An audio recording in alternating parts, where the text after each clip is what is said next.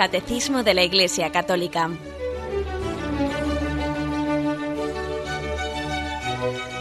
Un programa dirigido por Monseñor José Ignacio Munilla, Obispo de San Sebastián.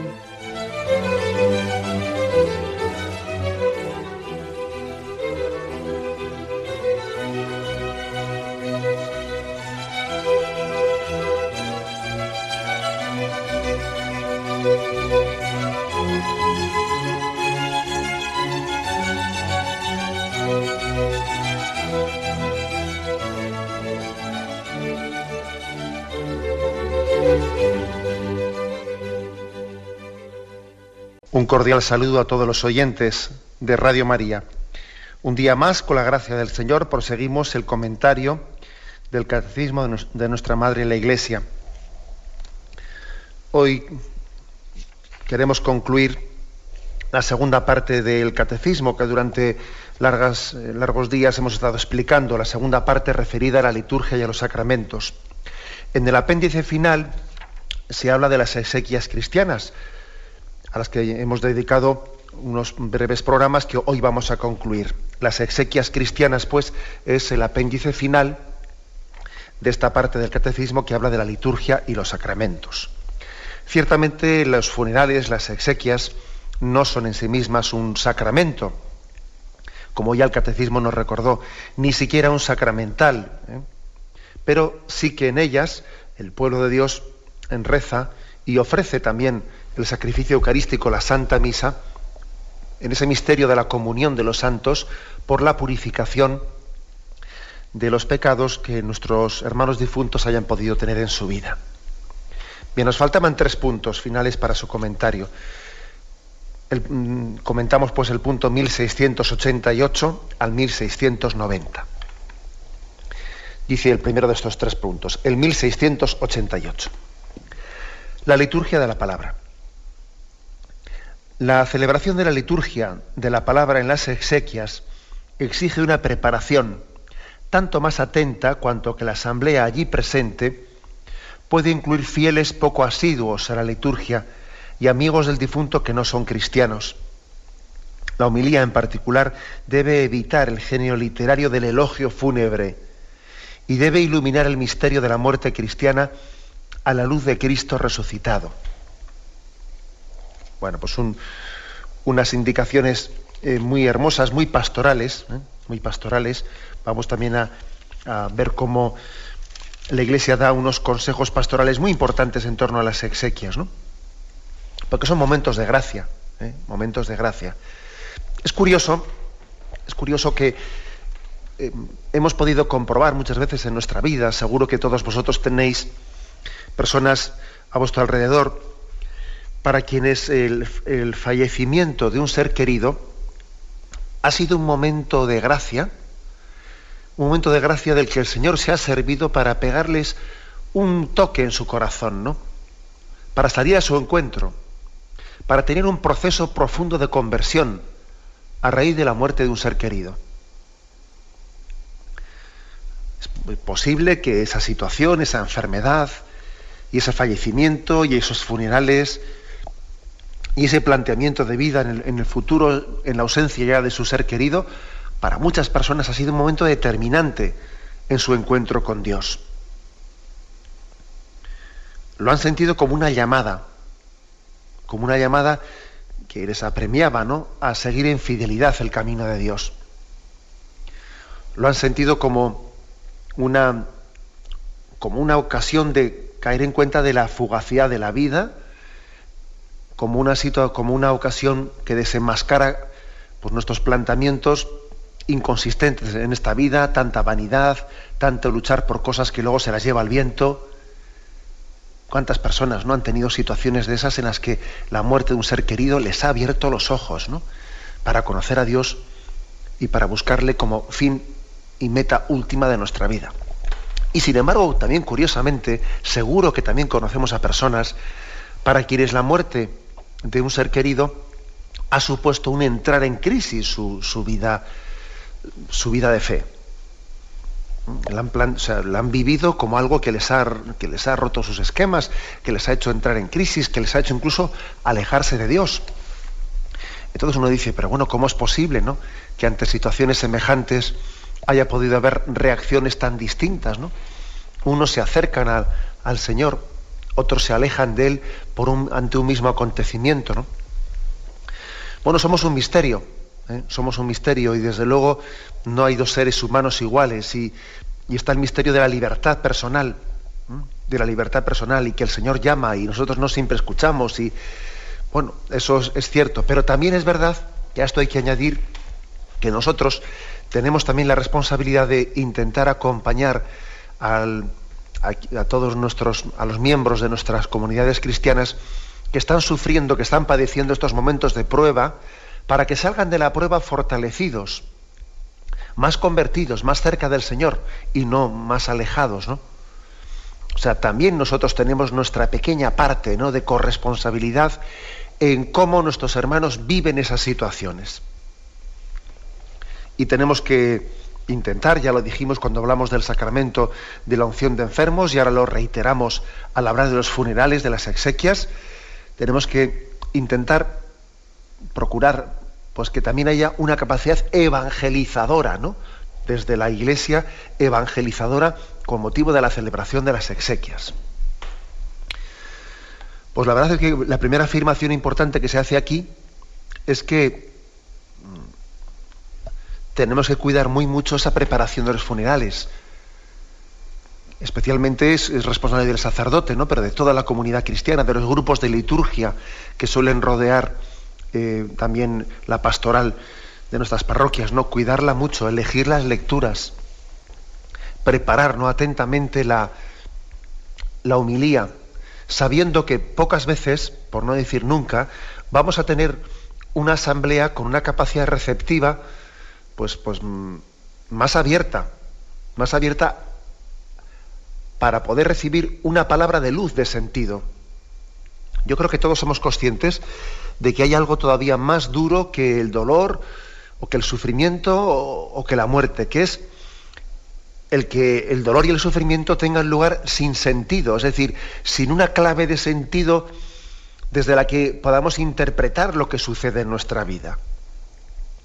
Yo creo que es muy importante que nosotros cuando eh, celebramos unas exequias o un funeral, dirijamos a los que allí están asistiendo una palabra de sentido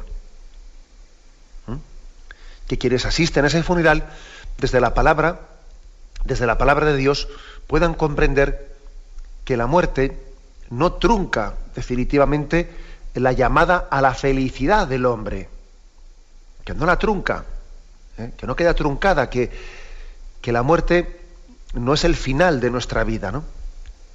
que Cristo ha dado un sentido redentor al sufrimiento, a la propia enfermedad, es importantísimo, ¿no? Que nosotros seamos transmisores de sentido, que esto da sentido ¿eh? a la existencia. Eso es algo importantísimo. Pocas veces tenemos ante nosotros, como en los funerales, pues tantas personas dispuestas a escuchar una palabra evangelizadora, muchas de ellas alejadas de la práctica religiosa que estar en ese momento allí pues presentes pues por, pues por vínculos de amistad o por otro tipo de relaciones con, con la familia de ese difunto. Y tienen una capacidad receptiva, así como hay que decir que, por desgracia, un sacerdote en otro tipo de celebraciones suele tener una asamblea con muy poca capacidad receptiva. Son mis, hermanos sacerdotes que me escuchan lo saben bien. Pues, por ejemplo, la capacidad de, escucha y de recepción que existe en una boda muy poco tiene que ver con la que existe en un funeral. ¿eh? En una boda entre que estamos preocupados de que si eh, estamos luciendo el vestido nuevo, y entre mira ese que viene, ese debe ser prima de la otra, y ese no sé qué, y, en esa especie de tono, de tono de fiesta, tono festivo, que estamos más pensando en el banquete de después que otra cosa, y, eh, a ver quién, le, qué regalo le ha traído la novia, y bobaditas de estas, ¿no? Pues por desgracia, pues los sacerdotes saben muy bien que la capacidad receptiva que existe en, una celebración del sacramento del matrimonio, habrá, habrá, dignísimas excepciones, ¿no? Pero por desgracia, hablando en un nivel general, suele ser bastante pobre. Sin embargo, en un funeral es distinto. En un funeral hay una disposición interior porque también el dolor sensibiliza, también el, dolor agudiza nuestra, eh, nuestra capacidad de, recepción y es muy superior ¿no? esa capacidad de escucha que existe en un funeral. Es una ocasión de gracia que los sacerdotes deberíamos de preparar y, orar antes de, antes de celebrar nuestros los funerales, ¿no? orar ante el sagrario pidiendo que seamos instrumentos del Señor para que digamos la palabra adecuada y conveniente eh, a los allí presentes. Deberíamos de preparar quizás nuestras homilías ante el sagrario, ante el sagrario, pensando en Señor, dime lo que quieres que les diga. Ilumíname tú esta palabra mía, ¿no? Yo sé que van a asistir a este funeral determinadas personas que no te conocen, Señor. ¿Y qué les digo? ¿Y cómo les hablo? Los sacerdotes debiéramos, ¿no?, de, ir engendrando, de ir, de ir poco a poco formulando nuestra, en nuestra palabra evangelizadora al pie del sagrario. Desde ahí deben de nacer nuestras homilías, ¿no? porque es una ocasión de gracia inmejorable que debemos de aprovechar. Bien, dice aquí también algo importante, dice que evitemos el género literario del elogio fúnebre. No se trata, ¿eh? no se trata de que, de que convirtamos un funeral en una especie de elogio, elogio del difunto. Pues, pues no, es eso. No se trata de elogiar a nadie, que sea Dios quien le elogie si tiene que elogiarle, ¿no? Nosotros no estamos aquí para hacer, hombre, pues sí que es cierto que puede, que un sacerdote puede hacer una referencia a algún aspecto concreto de la vida del difunto pues que, bueno, pues por ejemplo, imaginaros que, ha fallecido una persona pues que ha sido especialmente fiel a la parroquia y que ha asistido diariamente a la Eucaristía y el, sacerdote pues lo menta, menta una cosa así en el, contexto de la homilía, pues bueno, pues está bien, ¿no? Y tiene un sentido, pero no sería prudente hacer de la homilía de su conjunto casi exclusivamente un elogio fúnebre, no, no es propio. Aquí no venimos para hacer, ¿no? Para hacer ese género de expresión venimos para, para que la palabra de Cristo dé luz al misterio de la muerte y de la vida. Y venimos para que nuestra oración, por la gracia de Cristo, tenga esa capacidad de liberación y de purificación de los pecados del difunto. Venimos a eso. Eh, creo que es, es prudente también eh, hacer esa, eh, esa referencia esas consideraciones. Si recurrimos Em, a las orientaciones generales que están también incluidas en la introducción eh, del, ritual de las exequias. Ahí están publicadas, como os dije en programas anteriores, las orientaciones doctrinales y pastorales de la Conferencia Episcopal Española con respecto a los funerales. Y hay alguna indicación pues, que es interesante, que es interesante. Por ejemplo, allí se dice que conviene que todo lo referente a la liturgia de los difuntos guarde una adecuada relación con las demás actividades litúrgicas de la comunidad cristiana y con el conjunto de la acción pastoral para con los enfermos. ¿Qué quiere decir esto? Que no se trata de que una, de que una parroquia se dedique únicamente a cuidar mucho las acciones litúrgicas, las acciones litúrgicas, o los funerales, o un poco la pompa, la pompa litúrgica no, dice, debe de guardar, ¿eh? debemos de, cuidar que eso guarde proporción con la pastoral de los enfermos. ¿Eh? De, poco serviría que cuidemos mucho, mucho pues la celebración litúrgica del día del funeral, si eso también no es proporcional al cuidado de los enfermos que tenemos en la parroquia, al acompañamiento de los enfermos, pues mal asunto. ¿eh? No se trata de que estemos enfatizando mucho, pues que quede muy bonito el, funeral, si eso no ha sido proporcional, ¿no? Pues al acompañamiento del enfermo, pues a, la, a, cómo le hemos eh, ayudado a, recibir la Sagrada Comunión, a prepararse para recibir, el sacramento de la unción de enfermos, etc. Tiene que haber, el, ideal lógicamente es que el funeral celebrado con todo el cariño y, la, y con todo el mimo, y el cuidado litúrgico sea también expresión de que, la, parroquia ha cuidado y la familia también ha cuidado el seguimiento cristiano ¿no? y, la ocasión de gracia de, esa enfermedad y, del sacramento de la unción, etcétera, etcétera. Es importante. Eh, no se trata únicamente de hacerle, hacer la pompa allí eh, el día y hacer un panegírico. No, no es eso. No debe de serlo. Es importante que seamos en eso muy, muy mm, parcos. Es más, dicen también estas orientaciones que no se busque, mm, que no se busque eh, esa pompa ¿eh? o ese querer destacar un funeral que tenga una especie de elementos distintos eh, al de otros al de otros funerales, ¿no? Por ejemplo, fijaros, dice el punto 68 ¿no? de estas orientaciones del episcopado español. Siguiendo el espíritu y la letra de la Constitución conciliar, en la celebración esequial, fuera de la distinción que deriva de la función litúrgica y del orden sagrado, y exceptuando los honores debidos a las autoridades civiles, a tenor de las leyes litúrgicas, no se hará acepción alguna de personas o de clases sociales, ni en las ceremonias ni en el ornato externo. Se debe de realizar un esfuerzo progresivo de desvinculación entre las celebraciones exequiales y las prestaciones económicas de los fieles. Y se debe educar a los cristianos para que en todos los elementos externos que no dependen directamente de la liturgia tiendan hacia la veracidad y la sencillez propias del espíritu evangélico y de la fe pascual. Es decir, aquí dice, no se hagan distinciones ni diferencias, ¿no? en el momento de los funerales. Dice, una cosa es pues, que existan unos funerales eh, pues, de Estado, que por motivo de que es una autoridad pública el que ha fallecido, que no se representa a sí mismo, sino que tiene un grado de representatividad, esa persona fallecida, bueno, pues también eso se tenga en cuenta en el funeral, bien, pero no ya por motivo de, quién es él, sino por el grado de representatividad pública que tenía. Bien, eso es un tema, es un tema, pero mm, dice, aparte de ahí no se dice, no se hagan distinciones. Eh, que seamos todos, eh, que nos demos cuenta que ante, ante la muerte todos somos iguales, todos nos hermanamos. Que, como decía aquella famosa eh, poesía, ¿no? Pues todos nos vamos a hermanar y allá van los ríos grandes y los chicos y todos llegan al mar de la misma manera, ¿no? Sean grandes o sean chicos, allí todos nos hermanamos. También eso la Iglesia pide expresamente que lo cuidemos, que no hagamos distinciones, ¿no? En esos momentos. Y fijaros incluso ¿no? en estas normativas qué cosas añaden aquí.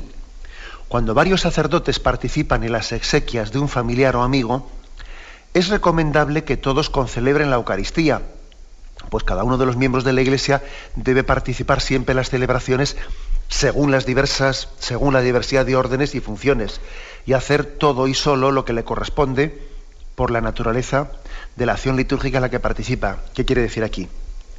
Que cuando un sacerdote asiste a un funeral, lo lógico se concelebre, no que esté entre el público. ¿Mm? Dice que cada uno tiene que participar según la diversidad de su, de, su, vamos, de su propio carisma, ¿no?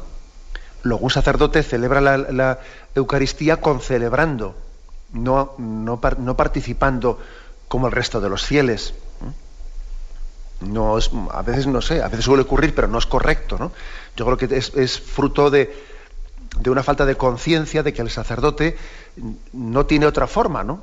Otra forma de, asistir y participar en la Eucaristía, que es la de concelebrar. Sin embargo, dice, con todo, hay que poner especial atención en que la concelebración no se convierta nunca en pretexto para una nueva clase de funerales. La concelebración eucarística no es un modo de solemnizar el funeral ni de darle importancia, sino la expresión de la unidad del ministerio de los obispos y presbíteros presentes. Por ello, nunca se invitará a sacerdotes para que concelebren, sino que se admitirán siempre a la concelebración a los sacerdotes presentes en las exequias por motivos de parentesco o de amistad con el difunto. Es decir, que aquí lo que se dice es que si, lógicamente, ese difunto tiene familiares sacerdotes o tiene amigos sacerdotes, los sacerdotes acudirán al funeral y concelebrarán. Pero dice, pero por favor, que no se esté buscando sacerdotes de una manera artificial para que hagan más bulto y haya más concelebrantes en el altar y entonces así el funeral parezca más ¿eh?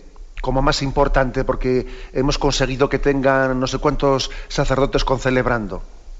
Y entonces parece que ese funeral es más solemne que otro que tenía menos sacerdotes concelebrando. Eso sería una aberración, sería una deformación. Por otra parte, es falso, ¿no? Es totalmente falso que un, funeral sea más valioso porque tenga más sacerdotes concelebrando. Es decir, que tenemos que, mm, ante la muerte, ser sencillos, y no buscar de maneras equívocas, no, no buscar eh, pues el protagonismos o, pretender relucir más que el otro, eh, sino que seamos sencillos también en la forma en la forma en la que realicemos los funerales. Es también pues una indicación, eh, yo creo que muy práctica que aquí se nos hace, que aprovechemos el momento de gracia y la capacidad evangelizadora y que sobre todo centremos nuestros esfuerzos en dar una palabra de esperanza a los allí presentes y que el funeral sea una ocasión de conversión y de oración profunda, ¿no? que en eso, ¿eh? que en eso concentremos nuestras fuerzas y nuestras preocupaciones y no en otras cosas, ¿no? No en otras cosas, no en intentar ser originales, que a veces no, pues uno, uno observa que en algunos funerales parece que hay que ser originales, ¿no? Hacer cosas que el otro no ha hecho. Pero ¿por qué, buscamos originalidades si no es eso? Si no es esa la cuestión, buscar originalidades o, intentar que mi funeral eh, sea, sea, distinto y, no sé, y sea más pomposo o sea más destacado o que yo sea capaz de invitar a más curas. Eso es, eh, absurdo. Es absurdo. Lo principal lo único importante es que el funeral sea un momento de gracia, ¿no? en el que busquemos pues, el encuentro con Dios, con los allí presentes, y busquemos que nuestra oración por el difunto sea eficaz ¿eh? en esa capacidad de intercesión que existe en el cuerpo místico de la Iglesia, de Cristo que es la Iglesia. Tenemos un momento de reflexión.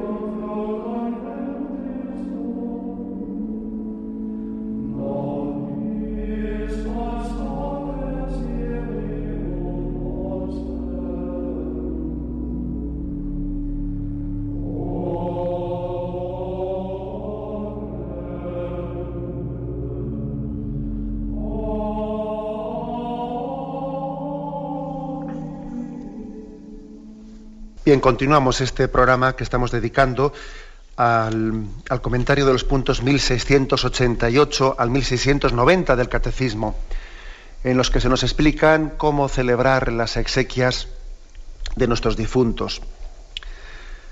Dice también eh, pues esas orientaciones del episcopado español sobre eh, la celebración de las exequias, que la oración por los difuntos no se debe limitar al momento del funeral y del entierro, eh, sino que una, un, un indicio de que nuestros funerales están bien celebrados, que están hechos en, el buen espíritu y no únicamente buscando la pompa de ese día, ¿eh?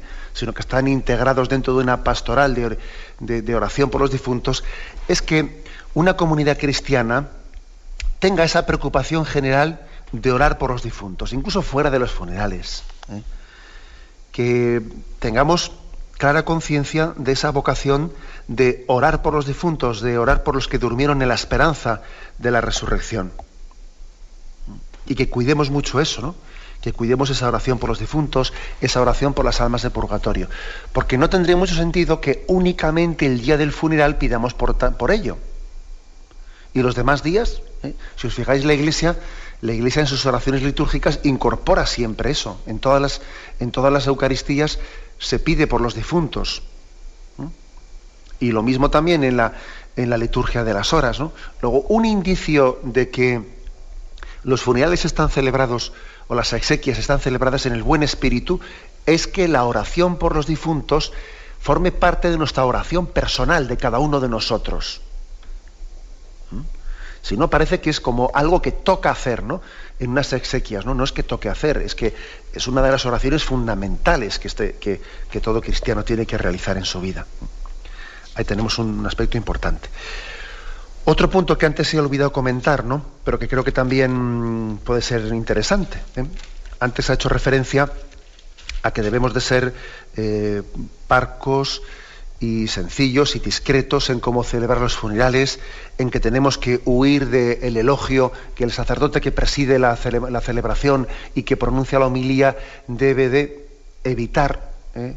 evitar eh, pues que la, la, homilía, las palabras del sermón se conviertan en una especie de elogio fúnebre del difunto. En el punto 52 de estas orientaciones del episcopado se dice también, si alguno de los familiares o allegados del difunto o un representante de la familia desea pronunciar unas palabras de despedida y gratitud, puede hacerlo como parte integrante del rito esequial, después, del último adiós y antes del rito conclusivo. En este momento, no en, no en la homilía, que debe ser siempre un comentario a los textos bíblicos, es lícito y puede ser oportuno hacer una breve biografía del difunto, excluido en todo caso el género del elogio fúnebre se puede aludir al testimonio cristiano de la vida del difunto, si éste constituye motivo de edificación y de acción de gracias a Dios. ¿eh? Es decir, que, en caso de que se vea oportuno, ¿no? pues que, que en la parte final, en el momento de la despedida, pues algún familiar hable bueno, de las gracias a los asistentes o hable brevemente del difunto, pues, pues es, lícito el poder hacerlo, evitando también, dice aquí, ¿no? Pues excederse y hacer esa especie de elogio fúnebre, sino siendo también parcos y sencillos en la forma de hacerlo, pero sin confundir esto con la homilía. ¿eh? Sin, sin, que esto tenga lugar en el momento de la homilía del sermón, porque parece que entonces el funeral eh, tendría como objetivo ser casi pues un, pues un momento en el que se está como ensalzando a una persona en vez de ser humildes en presentarlo delante de Dios y orar por él y pedir que Cristo sea su libertador eh, y sea de alguna manera su salvador, eh, que es en lo que nos, tenemos que, centrar, ¿no? porque eso es lo, importante. Bueno, pues em, seguimos con el punto siguiente, 1689, el sacrificio eucarístico. Cuando la celebración tiene lugar en la iglesia, la Eucaristía, es el corazón de la realidad pascual de la muerte cristiana. La Iglesia expresa entonces su comunión eficaz con el difunto, ofreciendo al Padre en el Espíritu Santo el sacrificio de la muerte y resurrección de Cristo. Pide que su Hijo sea purificado de sus pecados y de sus consecuencias y que sea admitido a la plenitud pascual de la mesa del reino. Así, celebrada la Eucaristía, la comunidad de fieles, especialmente la familia del difunto, aprende a vivir en comunión con quien se durmió en el Señor, comulgando en el cuerpo de Cristo, de quien es miembro vivo, y orando luego por Él y con Él. Bueno, si, hemos distinguido ¿eh?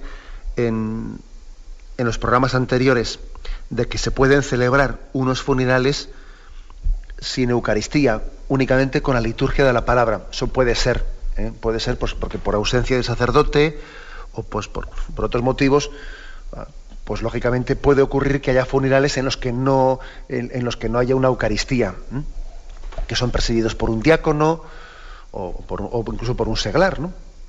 Pero bueno, eso no quita para que exista una gran conveniencia de que el mismo día del funeral, o si no posteriormente en algunas misas que se ofrezcan por el eterno descanso de ese difunto, pues la Eucaristía sea el centro, sea la clave, sea mm, el auténtico motor ¿no? o momento fuerte de nuestra oración por el difunto.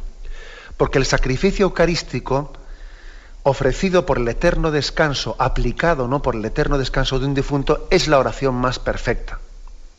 Y en este caso la eficacia de la oración por el difunto pues es elevada a un nivel infinito, a un nivel infinito, ¿no?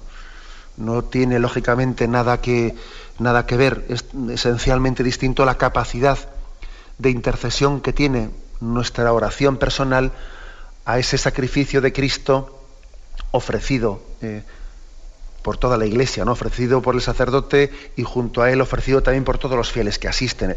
El sacrificio eucarístico en ese por Cristo, con él y en él, estamos como diciendo, Señor, que tu sangre redentora no se desperdicie, que tu sangre redentora tenga toda su capacidad de purificación en nuestro hermano difunto. ¿no?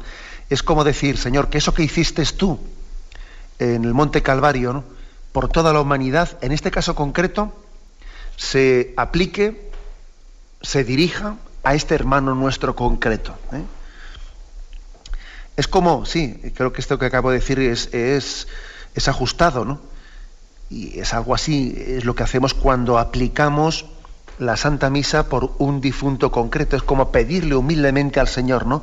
Que ese sacrificio de redención que Él realizó por toda la humanidad, lo realice por esa persona en concreto. Solamente Dios tiene esa capacidad de, de amarnos a todos y a cada uno en concreto sin que una cosa no merme a la otra. Eso solamente Dios tiene la capacidad de hacerlo. Nosotros, lógicamente, si nos entregamos a todos, pues estamos disminuyendo intensidad en el a cada uno. Porque yo no puedo entregarme plenamente a 100 personas y, al mismo tiempo a una, a cada una de ellas en plenitud, ¿no? Porque me divido y no puedo llegar a todos, ¿no?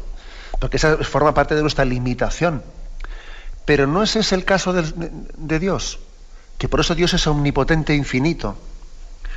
Dios es capaz de entregarse por toda la humanidad, de que su sacrificio en la cruz haya sido entregado por toda la humanidad, siéndose que al mismo tiempo lo, Él lo ofrece como si fuese única y exclusivamente por uno de nosotros.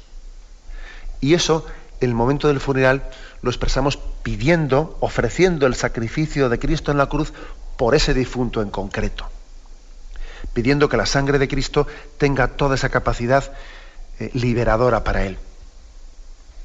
Fijarme, eh, perdón, fijaros en un, en un detalle aquí que dice que la comunidad de fieles especialmente la familia del difunto, aprende a vivir en comunión con quien se durmió en el Señor, aprende a vivir en comunión con el familiar difunto.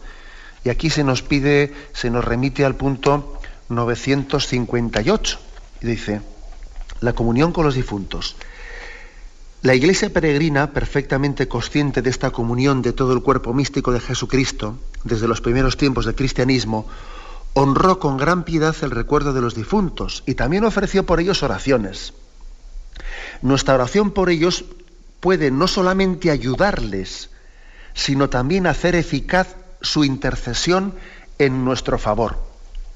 Es curioso esta expresión. Es decir, que nosotros creemos firmemente que hay una comunión, una comunicación con nuestros difuntos, ¿eh? de manera que nuestra oración sirve de provecho a los difuntos en la medida en que ellos estando en un estado en el que todavía necesiten purificación, ¿no?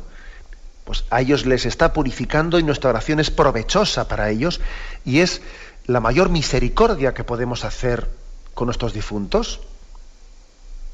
Si les hemos cuidado, si les hemos querido, si nos hemos esmerado en atenderles bien durante la vida, todavía es mayor acto de misericordia en este momento el, orar por ellos y en ofrecer la Santa Misa por ellos, todavía es mayor acto de misericordia este.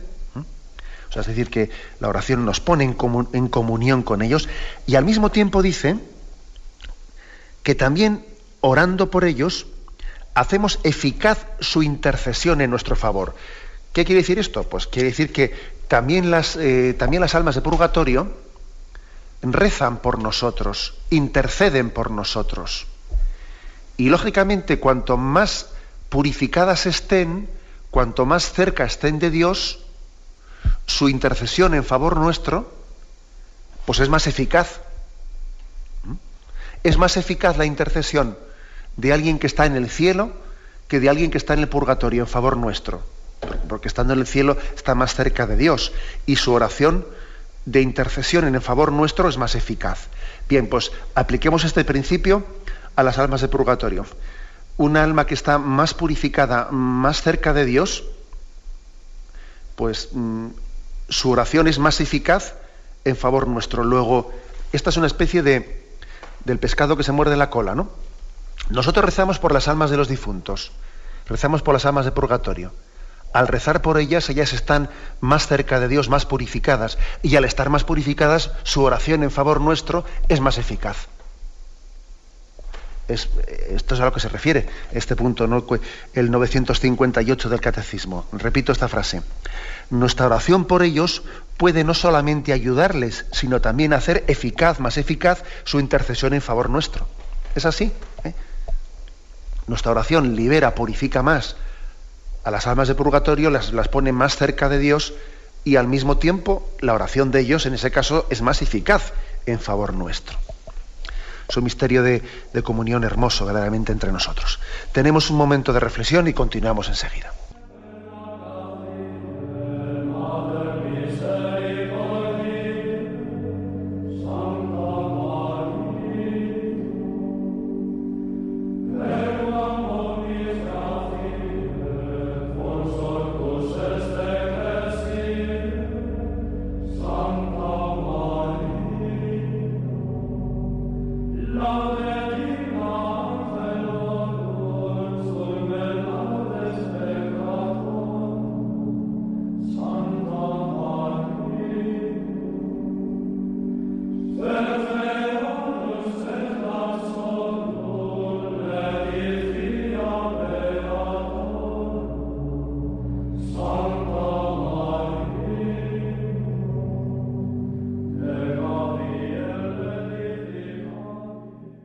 El punto 1690 ¿eh?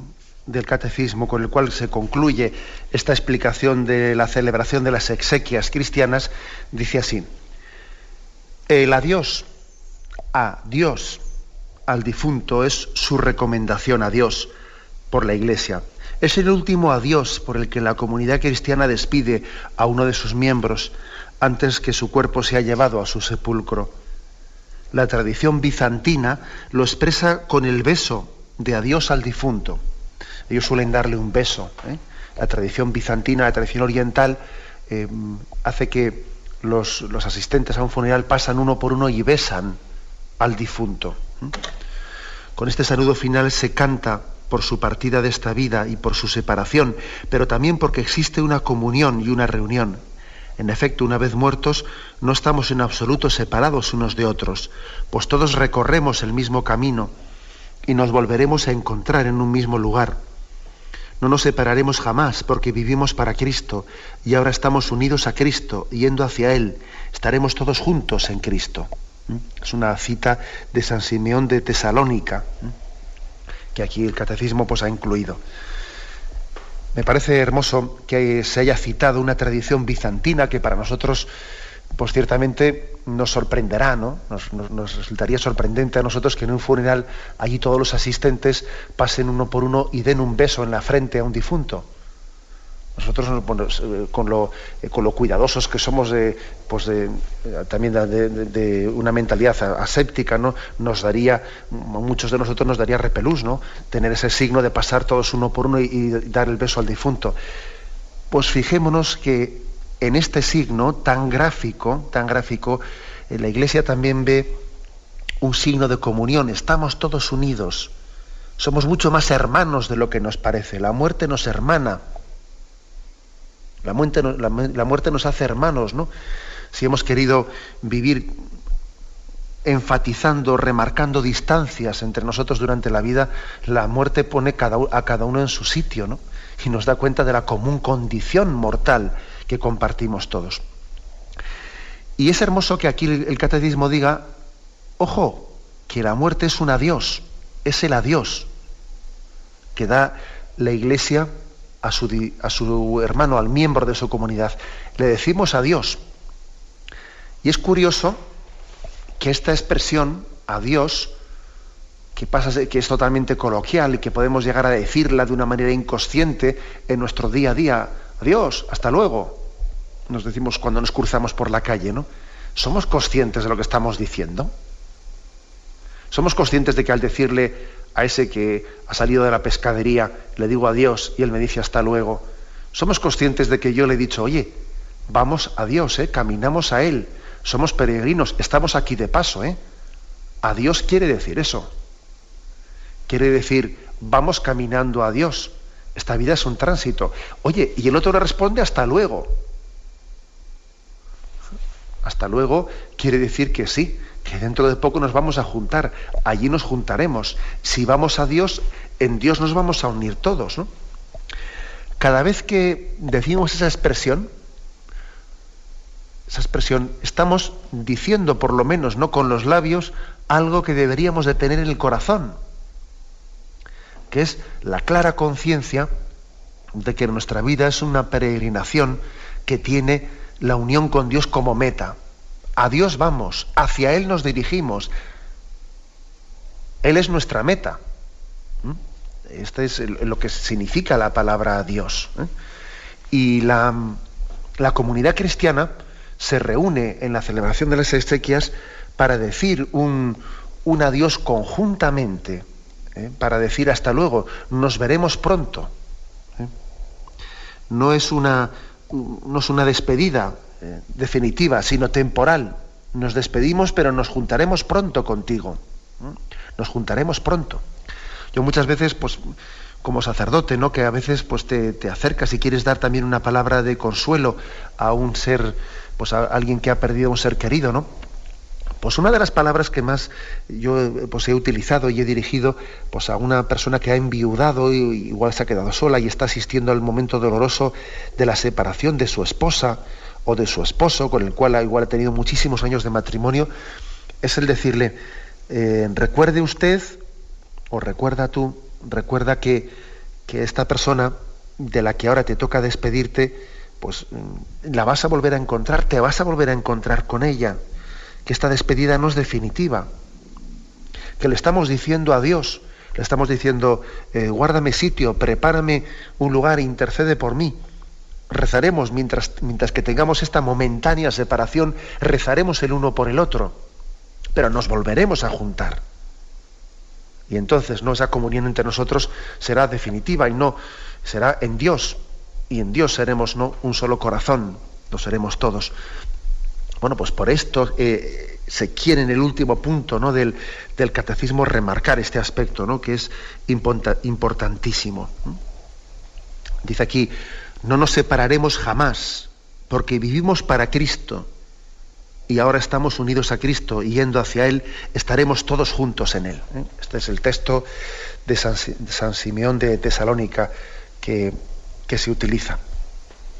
Bien, concluimos de esta manera. ¿eh? Concluimos la explicación de, lo que son las exequias cristianas y concluimos también la, la explicación de esta segunda parte del catecismo que ha dedicado pues, bastantes números a lo que es la liturgia y los sacramentos en la Iglesia.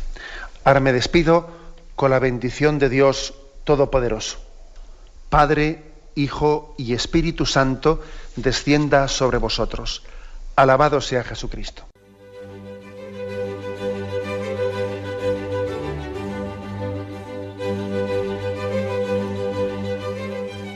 Finaliza el Catecismo de la Iglesia Católica, un programa dirigido por Monseñor José Ignacio Munilla, obispo de San Sebastián.